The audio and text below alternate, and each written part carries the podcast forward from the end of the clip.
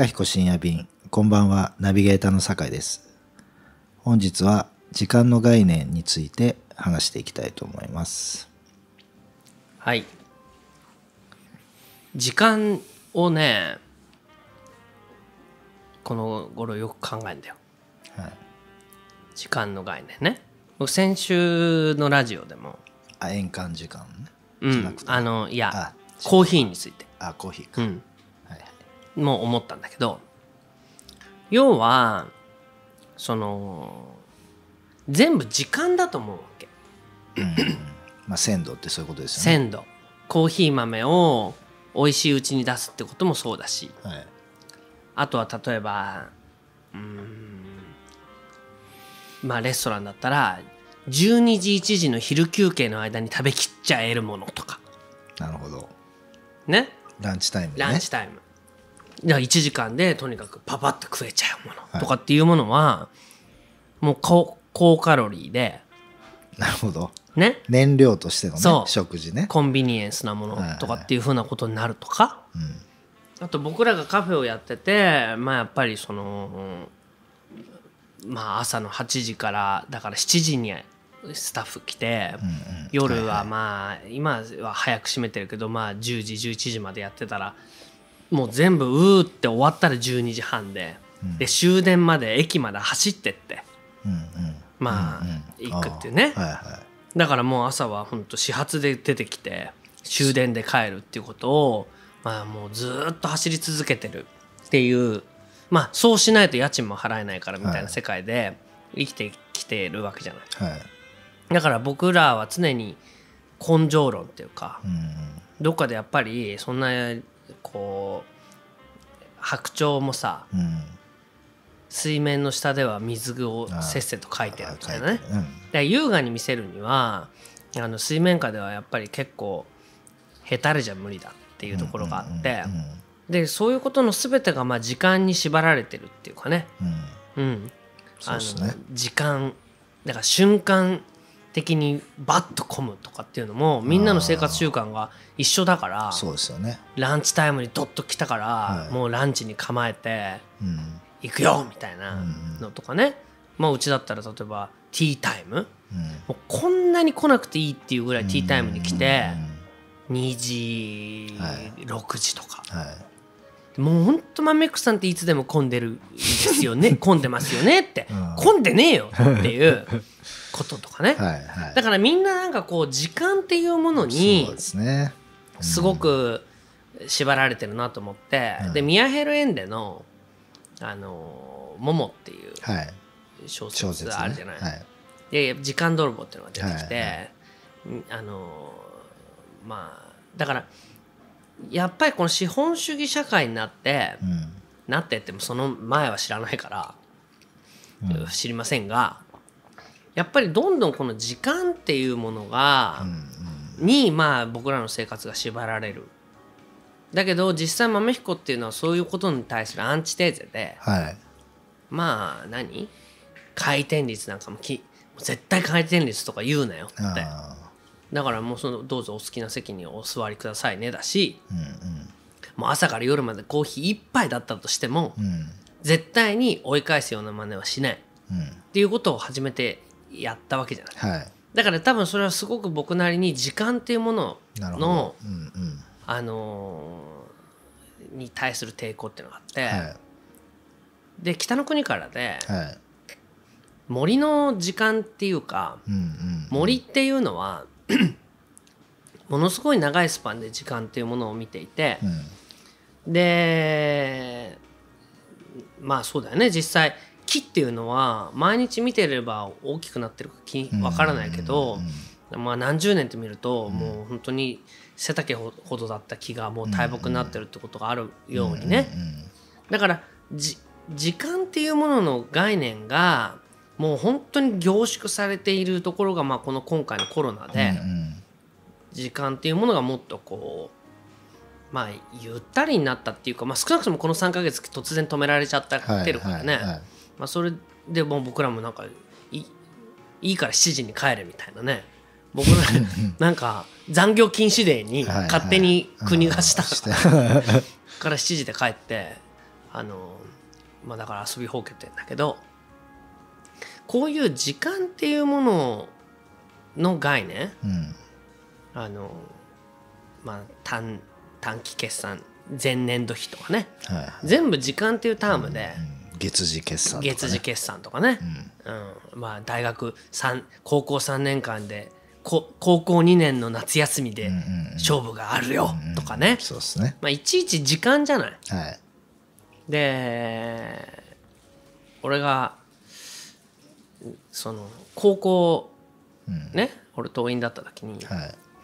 入学式で言われたはい。話で、あのこの中に君たちは党員に入ったってことをだからみんな早慶東大ぐらいあーそれ全く同じ思い出ある、早慶東大ぐらいに楽々入れると思ってるやつがこの中に何割かいるかもしれないからそれは大間違いだはい。はもう今日この瞬間からもう受験にまっしぐらに突っ走ったやつだけが現役合格っていうものを勝ち取れるのだと。それでじゃあえまあ軽く一浪ぐらいしたっていいやぐらいに思ってるやつらがこの中に何割かいるかわからないか、はい。そいつらに伝えておくことがあると。その一浪するとどのぐらい損するかっていうとあ1年間のー 経済合理性的な、うん、1年間の予備校代、まあこれが軽く、まあ560万なのか、まあ、100万近く、えーあのー予備校代にかかるからね、うん。まあ障害賃金で言えば560万損ししたなと思ってるようなアホがいるかもわからないがそれは大間違いで。うん。この世の中は定年制度っていうのがあって、うんそれは、まあ、あの当時だったら60かな、はいはい60歳の定年に1年遅れて入るということは、一番高い時の給料が1年分損してるのだから、うんうんその時の年収がまあ2000万だとしたら、2000万6 2060万損してるということになるということを肝に銘じろって言われたのよ。入学式でだよ。高校？高校。はこれで俺はもうバカじゃねえのって言ったの。もう怒ってはいその入学式が終わったらもういつ退学してやろうと思ってはい。怒って教室にもう俺が「バカじゃねえのバカじゃねえのバカじゃねえの」って一人で言ってたの。いはいはいところがみんなはさ「聞いた？そうなんだ。2060万損するんだ。頑張んなきゃな」みたいな。不揃いのリンゴたちの中井貴一みたいな感じで「俺たちはそこに邁進しなくちゃな」とか言ってもうみんななんかさこう縮小な顔して「頑張んなきゃな」って言ってたのがあったのよ。はい。そのやつらがさえ？467になってさ、うん。コロナに合ってるわけよ。まあそうですね。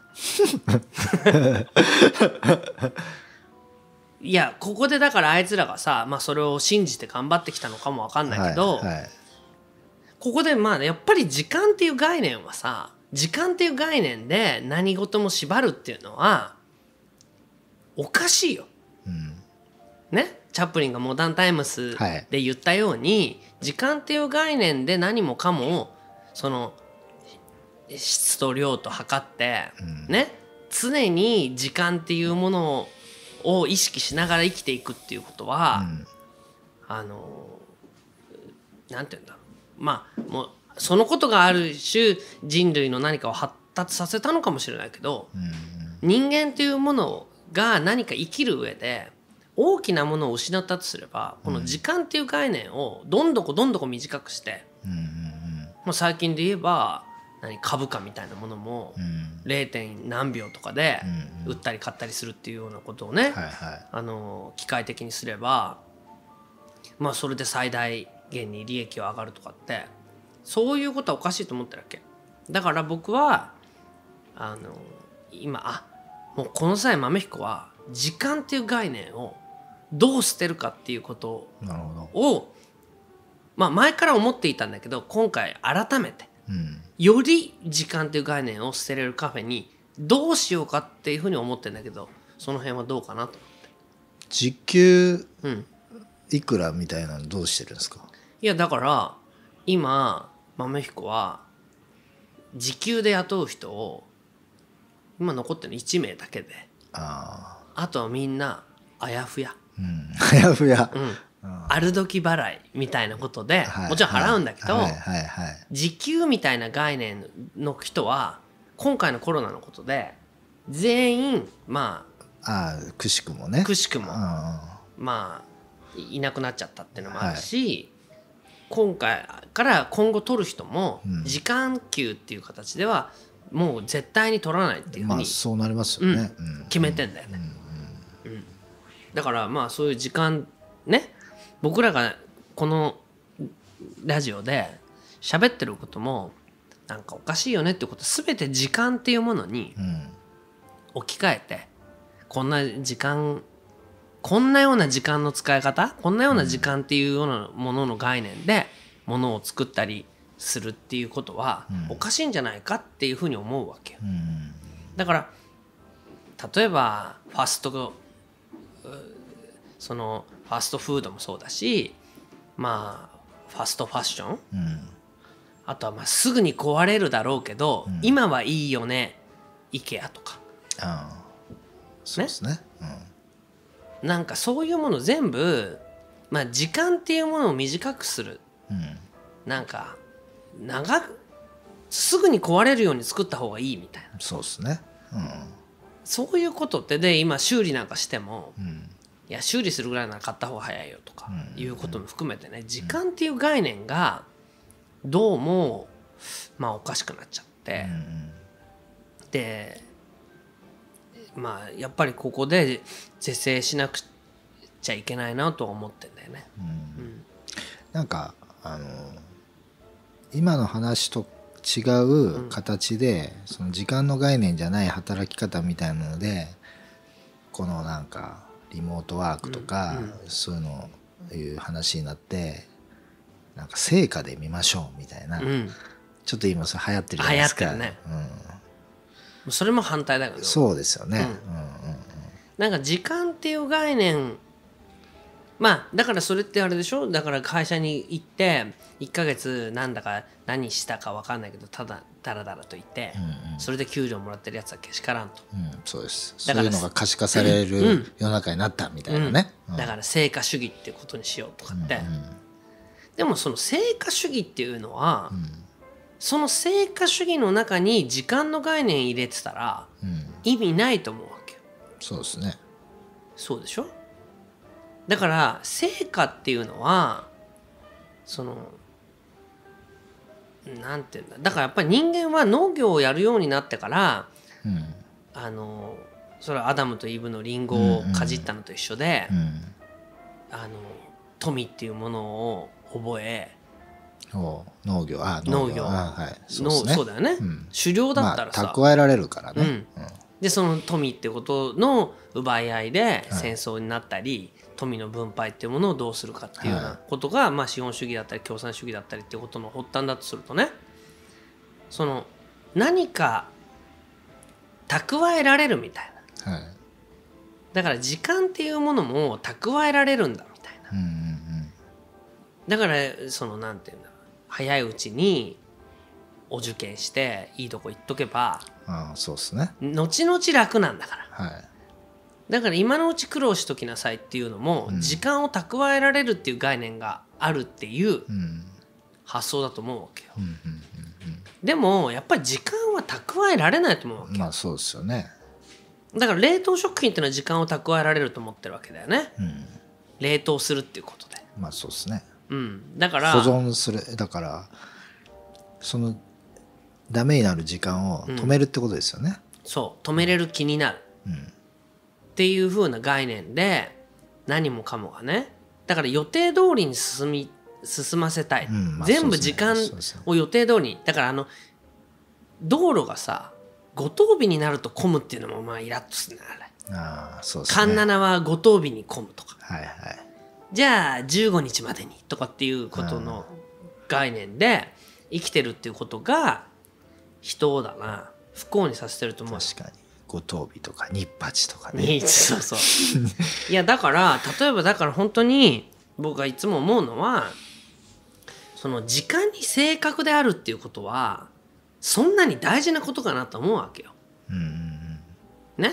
それもう日本人特にそうですよね。特にそう、もうこれもう何度も言ってるけど朝の7時に東京駅を出た、そののぞみがね、うん。何時 ?10 12時前ぐらいに着くのかな、わかんない。博多に11時58分着って言って、もう本当に遅れないことが、もう新幹線は素晴らしいって言ってるけど、ん。そんなの素晴らしいかなと思うわけよ。うん。なるほど。とかまあうち横浜なんだけどもううちの横浜のあたりも最近もう高速道路ができまくってんのよ。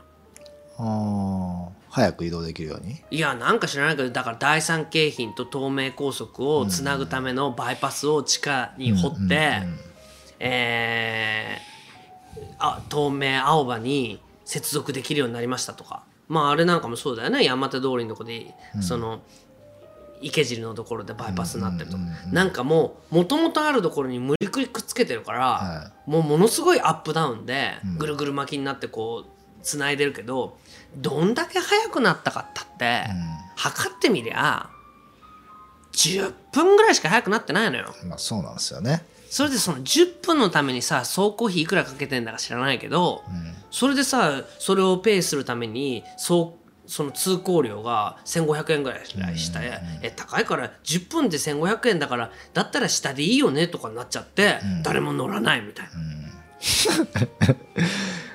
まあしかも早く着いて、いやお金だけを言うとね、早く着いてうん。早く着いた分たくさん別のことにお金使ったりするわけだから、お金だけで言うと節約にもならないだろうしまあ早く移動できる分仕事が増えてね、うん。新幹線がどんどん早くなるせいで日帰りができるようになったらうん、仕事も増えるしとかね。うん。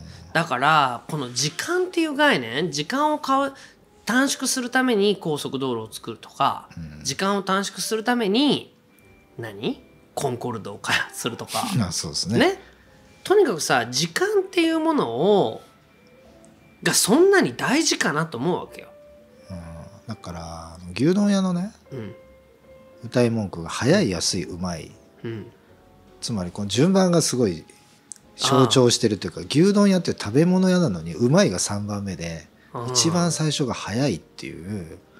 あだからそういうことか。そう。だからどれだけ時間食べ物において時間の方が価値があるっていうことであのコピーが受けてっていうことじゃないですか、まあそうだね。うん、だからど多分早い、そのアダムとイブなまで遡るうん。っていうよりは、そのなんか高度経済成長の中でうん。速さっていうのはうん。ものすごいこう付加価値があったってことだよね。だからそんなに早い早いことって悪であるっていうあのそういうような概念をなんかこう持てないかね。いやそれスローイタリアのスローフードとかはそういう概念まあそうだよね、んスローフードってのはそういう概念だよね。うんだからスローであるっていうなんか豆彦ってほんといい店だよね。コーヒー頼んだから2時間。まだ出てこないもんね。っていう。そうですね。いや本当そうなんうんですよ、そう。うん。何してんだろう今。コーヒー今。あうん。今やっとあ火鉢でやってる。今やっというあの火炭に火ついたみたいだよ、うん。みたいなね。それはなんかうなぎが日本のスローフードだと思うんですよ。本来。あうなぎが。はい。うん。それはなんか、うん。クイックな感じするけど。そうでもない。本当はうん。来てからさばいたらとんでもなく時間かかるんですよ。うなぎって。ああだから自分はおじいちゃんうん。にうなぎ屋へ連れて行ってもらう時は、うん。うなぎ食うまで子供の時とかむちゃくちゃ暇なんですよ。あの机に置いてあるあのうなぎの骨の、うん。ああいうのとかバリバリ食ったりも我慢できない子供だから、だけどうなぎっていうのはだからそういうああそういうもんだっていうね。あ確かに。そう。だから早く出1てくる。時間ぐらい待たされるもんね。そうなんですよ。うんうなぎは。ううん。んだからあの先にその焼いたり準備してない限りはうん。むちゃくちゃ時間かかって、うん。多分昔の、うん。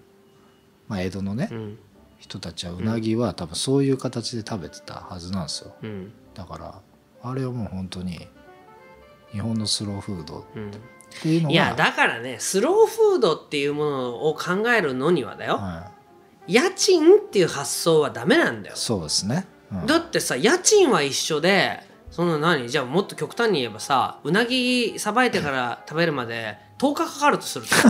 そうですね。30日で家賃払うんだから、うん。3人のお客出したら、は家賃払わなきゃいけないじゃん、い。はそんなことできないじゃん、はい。だからじゃあもううなぎじゃなくしようとか、もう何？中国でさばいてもう下焼きまでしたものをささっと炙って出せるようにしようとか、はい。下準備までやっといて下準備までやっといてってことになるじゃん。いい、うんうん、やだってラーメンだって簡単だ簡単だって言うけどあれ粉からい麺作ってたら そうですよ。結構かかるよ、まあまあ仕込みってことで時間短縮してるんですけそどう。まあでも実際そうですよね。実際そうじゃん？うん、いやいやいやいやいや。パンなんて大変ですよね。パンなんてパンなんて大変だよ。パン屋なんてね、うん。いやだから昔のさパン屋はさ本当にあ明け方2時ぐらいから仕込み始めうんそうて、えー6時7時にパンを焼くためにはって言ったけど、その6 2時から働くっていう人がいないから、はいはい。だから結局は冷凍パン生地っていうのが発明されて、うん。っていうかまあいやシェアがあってもう今は店内のカフェの店内ですち込んで冷凍生地を焼けば、もうクロワッサンな店内でパン焼いてますっていう、なんだよそれ。パン焼い まあ焼いてるだけ。焼いてるだけだからね。店内でパン焼いてますって、うんうんローソンでも書いてあるからね、まあナチュラルローソン。ナチュラルローソンやってますよね、ね。だからさ焼いてるっていうだけならそうだよ確かに、うん。だけどさそういうことをのせいでね、うん。いろんなことがまあ問題になってるわけでしょ？うん。で実際こん問題この3ヶ月や何かでまあたかが3ヶ月ですよ。この経済を止めたら、はもうあちこちで倒産が大変とか大騒ぎになってるわけじゃん、い。まあ、それだけもろく脆い経済だってことじゃない？うん。で江戸時代ならさうなぎさばいてからい焼いて食うまで、んそんだけの時間待てるんだから、ん3ヶ月ぐらい経済が止まったって、うん。そうっすよね。江戸ならなんなんぼでも。しかもまあね今みたいに電気とかないからさっさと寝るだろうし。そうだよ。昼間の時間だってあんまない、ないない。今のね、うん。その増やしたり減らしたりとかっていうことでいうともう暗くなったら寝るし、うん、そうそう。だかそらその中の1時間。少ない中でさらにうなぎのために1時間とかね、そう。だから豆彦として今後やっていくっていう時に、まあ、渋谷でやっていくのかどうかっていうこともちょっと考えなくちゃいけないし、月謝を払わなあ月謝じゃないその、えー家賃を月額で払わなくちゃいけないっていう概念、月給を払わなくちゃいけない概念。あこの辺からいじんないとあなるほど、いわゆる、ま、やりたい豆彦っていうものはできないなとずっと思ってたのよ。うんうんでもだからいろんなことを諦めて、うんまあ下焼きしな、まあ、下焼きに近いようなものを用意してたわけだけど、うんはい。いやもうこの際家賃も払わない。うん。だからまあもうビルを買うなのかうん。建物を作るなのか、うん。土地を買うなのかうん。そういうところで家賃も払わないしこの人たちは月給でもない。なんかある時払い、うん、っていうような形ででやらないとだけどその代わりうなぎさばいて、まあ、鶏もなんならさばいて、うん。そこから焼き始めて、いわゆるまあただのただのって言ったらあれだけどチキンソテー。うん。チキンソテー入ります。あーっていううん。チキンをさばく音が入って、まあね。うんうんうん。今に入りますっていうところがあってだよはいはいそういうところが一通りあった上で、はいお待たせしましたって言ってチキンソテーが出てくる、まあまあそうですよね。うんこれがまあすげえな。豆彦ついに鳥さばくとこから始めてんだっていうことがやれるのもだからたかだかチキンソチキンローストサンドイッチ食べるのにもうんうん。もうあらかじめ予約してはい。そうですね。で行ったらさばくところから始めてっていうことが本当は一番いいじゃん。そうですね。そういうことがやれる店にすもうしたいとこん今回のではっきり思っちゃったから、はいはいはい。まあ渋谷でそれがやれるかどうかは分かんないけど、ね。うん。いなんか今までそういうことやるとえ怖っみたいな。うんうんね。だからクイックで時間短縮するっていうことがすごく、まあ、大事ですってなってるけど、うん。ねとにかく人の時間を奪うなっていう、うんうん。もちろんそうだそれはそれでいいんだけど結果的にはさうん。うん何、まあ、スマホで全部地図が出て何時何分にどこどこの電車に乗ってこうすれば着くっていうことも全部分かるようになってまあ自分も利用してるけどでその空いた分の時間をすごい何かに使えてるのかってことだよね。うんそうですね。そしたらそんなことだったら別にそのチキンローストサンドイッチをその1時間もう1週間前から予約してうん。行ったところでもう2時間ぐらいうん。そのと本当の鳥と格闘してうんうん。サンドイッチになって出てくる。パンの方も大変、そうですね。うん、っていうようなことをやれた方がうん。全然いいってことだよね。う。ん。しかもそのサンドイッチうん。一つにもうん。本当はそれぐらいかかるってことがうん、わかるじゃないですか。わかるわかる。うん。サンドイッチってなんかねうんすごい簡単な食べ物であるかのようにね、うん。だからそういうことを本当に始めちゃうと、うん。俺がねうん。多分冷蔵庫は1個でいい。うん。ツナサンドなんて大変じゃないですか。まあまあマグロからだからねまあ まあ本当ツナサンドは。ツナサンドは大変だしそのマヨネーズの卵を混ぜるところからだからね。うん。でもまあそういうことだよ。そういうことですよね。だけどそうすると要はその冷蔵庫っていうものがなくなって、電子レンジも、もなくなって、そうすると本当の保存食。その、まあ、麹の力とか、うん。そういうもので常温でも腐らないものっていうものが自然に出てきてそのまあ味噌にしても何にしても。だからみんなが言ってる本当にスローフードっていうのは、まあ、電気も使わない。うん。えーでもまあ電気の力無理やり電気の力で冷蔵庫にしたり、冷凍してるものをもう電子レンジで無理やり解凍したりっていう時間の概念を歪めるっていうことをしないっていう生活っていうかその思想っていうか。うんうん。まあ、自然な形でね、うん。だから昔のなんか江戸前の寿司屋とかはね、うん。冷凍技術のない、冷蔵技術のない中でうん。どうやってね、うん。もその持それでだから多少腐ってるからわさびつけてる。わけようんそうそう。ねとかうん、ちょっと。だからわさび嫌いっちゃダメだよね嫌いっていうか、まあ克服してってもらわない美味しいそうね、うん。まあ、美味しいやつだったら大丈夫なんですけど、うんまあだからそういうように、うん。ここ100年は時間をどうやって止めたりうん。するっていうようなことを考えていたんだろうけど、うん。僕は今回のことでここ何年かずっとやってきたことの一つの結論としてはうん。豆彦はなるべく時間を「え豆彦って冷蔵庫ないんですか?」あるのはあのホテルにある冷蔵庫。ああのこのぐらいの。あれしかない。あえこれだけ？牛乳とかどうしてんですか？って言ったら絞り立てみたいいやもう牛乳はだから常温で勝手に発酵してきちゃったものを夏くで。ヨーグルトにしてますなるほどね。だからコーヒーはもうブラックで飲んでもらうか、うんうん。まあ、あとはもう何あのスキムミルクっていうかねうんうんうん。脱脂粉乳。はい。で飲んでもらうしかないんですっていうまあちょっとすごい感じかもね。うん。豆彦も。もうなんかある意味ちょっとついていけなくなっちゃったっていう。だけど今の豆彦よりはもうはるかに美味しいものを出すよ、まあそうですよね。うん、うんだからあのパンなんかも自分たちで作ってみれば分かるけど、はい。本当にいわゆるイーストっていうものを使ってやるとすごい優秀だからイーストが。うんうん。うんイーストにお砂糖を入れればもうあっという間に発酵して、ね。わずかなんていうんだ朝仕込み出せば、ね。34時間後にはパンになるっていうことじゃない。はい。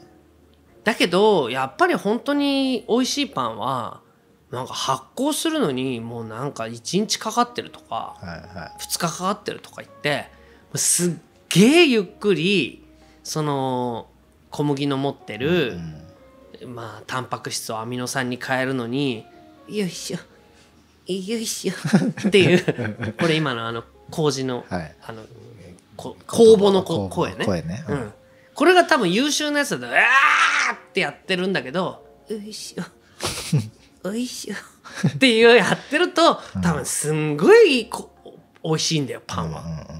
でこの「おいしょ」なのか「よしよしやー!」ってやるかっていうのはこのなんて言うんだろう人間もこの「おいしょ」の人に脚光が浴びるような時代になるといいね。ああそうですねうん、一気にジャジャジャってできるよっていう人たちがね幅を利かせてもうそうじゃない低能なやつらはあクズだよみたいな感じだったけどなんていうのグズ。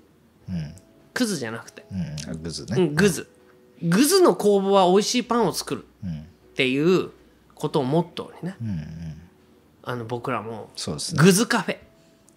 グズカフェ。おいいよね。ー うんいいんじゃないですか。このメヒコってめちゃグズだから、うん。全然出てこねえからだけどまあ出てグズでまずかったらダメだからうんうんうん。やっぱり美味しさを取るためにはある意味ちゃっちゃかちゃっちゃかやるっていうこともちろんちゃっちゃかやらなきゃいけない側面もあるけどはい。鮮度って大事だから。そうですね。ん、だけどそうじゃない「よいしょよいしょ」ってやってる人たちもちゃんと活躍できるような、そんなやつは絶対時給で雇えないからね。確かに。こんな「よいしょ」ってやつがこんなさやつに時給払ってたら、お前何やってんだよみたいな話じゃん。確かね？にうん。大体名人って言われてる人たちはさ1時間に卵をなんかこんなになって割るやついるじゃない？はいはいこんなになって割る。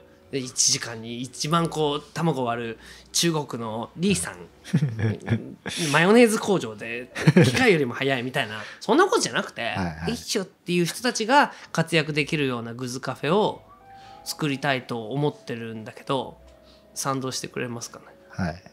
大賛同です。はい